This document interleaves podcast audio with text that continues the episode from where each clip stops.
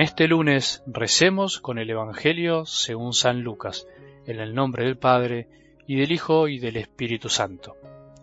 Jesús dijo a sus discípulos, Es inevitable que haya escándalos, pero hay de aquel que los ocasiona. Más les valdría que le ataran al cuello una piedra de moler y lo precipitaran al mar, antes que escandalizar a uno de estos pequeños. Por lo tanto, tengan cuidado. Si tu hermano peca, repréndelo, y si se arrepiente, perdónalo. Y si peca siete veces al día contra ti, y otras tantas vuelve a ti diciendo me arrepiento, perdónalo. Los apóstoles dijeron al Señor, aumentanos la fe. Él respondió, si ustedes tuvieran fe del tamaño de un grano de mostaza y dijeran a esa morera que está ahí, arráncate de raíz y plántate en el mar, ella les obedecería. Palabra del Señor.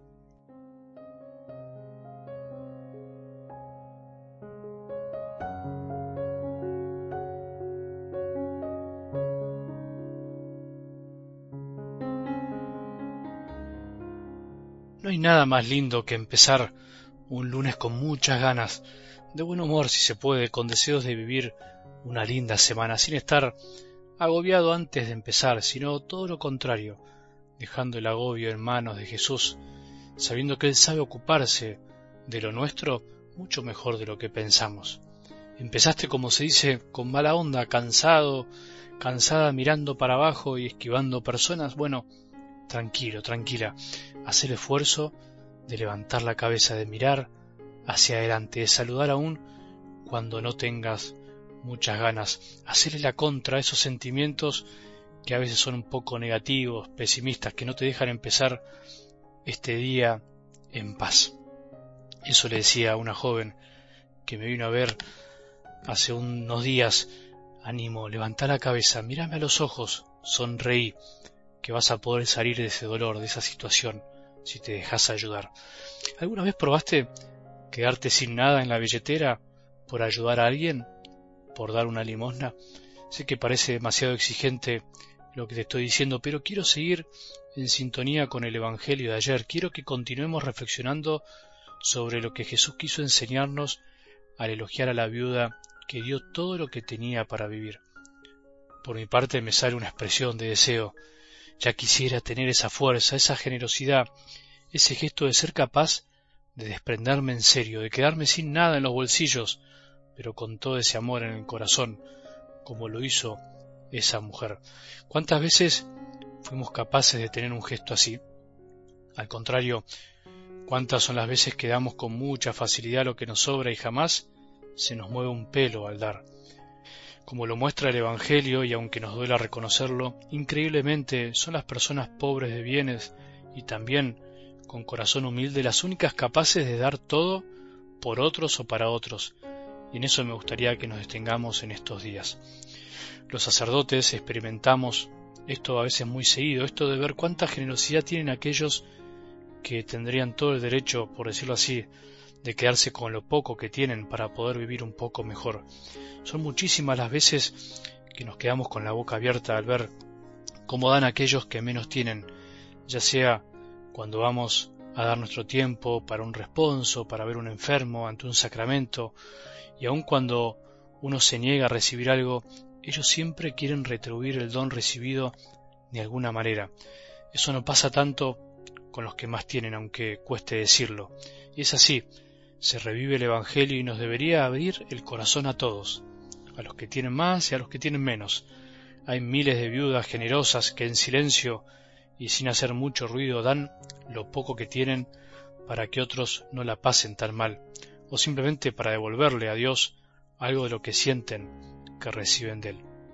Hoy te propongo que repitamos juntos esta expresión tan linda que brotó de los labios de los discípulos ante las palabras de Jesús en algo del Evangelio. Señor Jesús, aumentanos la fe. En este día, aumentanos la fe, danos un poco más de fe, ayúdanos a creer un poco más, a que es posible ser generosos como la viuda, ayúdanos a confiar en que tu palabra es verdad siempre, más allá de todo lo que nos pueda pasar. Queremos confiar en serio, no solo de palabras, sino de corazón, con la vida, con nuestras actitudes. Queremos empezar este lunes teniendo una mirada un poco más profunda, como la tuya, sabiendo que lo que nos propones siempre es posible. Algo del Evangelio de hoy nos dice que es posible perdonar cuando se tiene fe. Es posible recibir y aceptar con humildad mil veces el perdón de un hermano que se equivoca y se arrepiente. Si tu hermano peca, si alguien que vive la fe, un cristiano sincero, se equivoca y reconoce su error, perdónalo. ¿Qué más necesitas para perdonarlo? Si tu mujer pecó, si tu marido pecó, si un sacerdote pecó, si tu hijo pecó y pide perdón, perdónalo. No hay otro camino. ¿Tenemos o no tenemos fe? Con fe es posible perdonar. Si vos y yo pecamos, algo que nos pasa seguido a todos, tenemos que aprender a reconocerlo cuando alguien nos corrige, y una vez corregidos, nuestro deber es pedir perdón a quien sea necesario. Si tuviéramos la fe de un grano de mostaza, viviríamos como la viuda, desprendidos, sabiendo que en este mundo podemos equivocarnos todos muchísimas veces, pero si nos sentimos hermanos, no existe otro camino que el del perdón mutuo.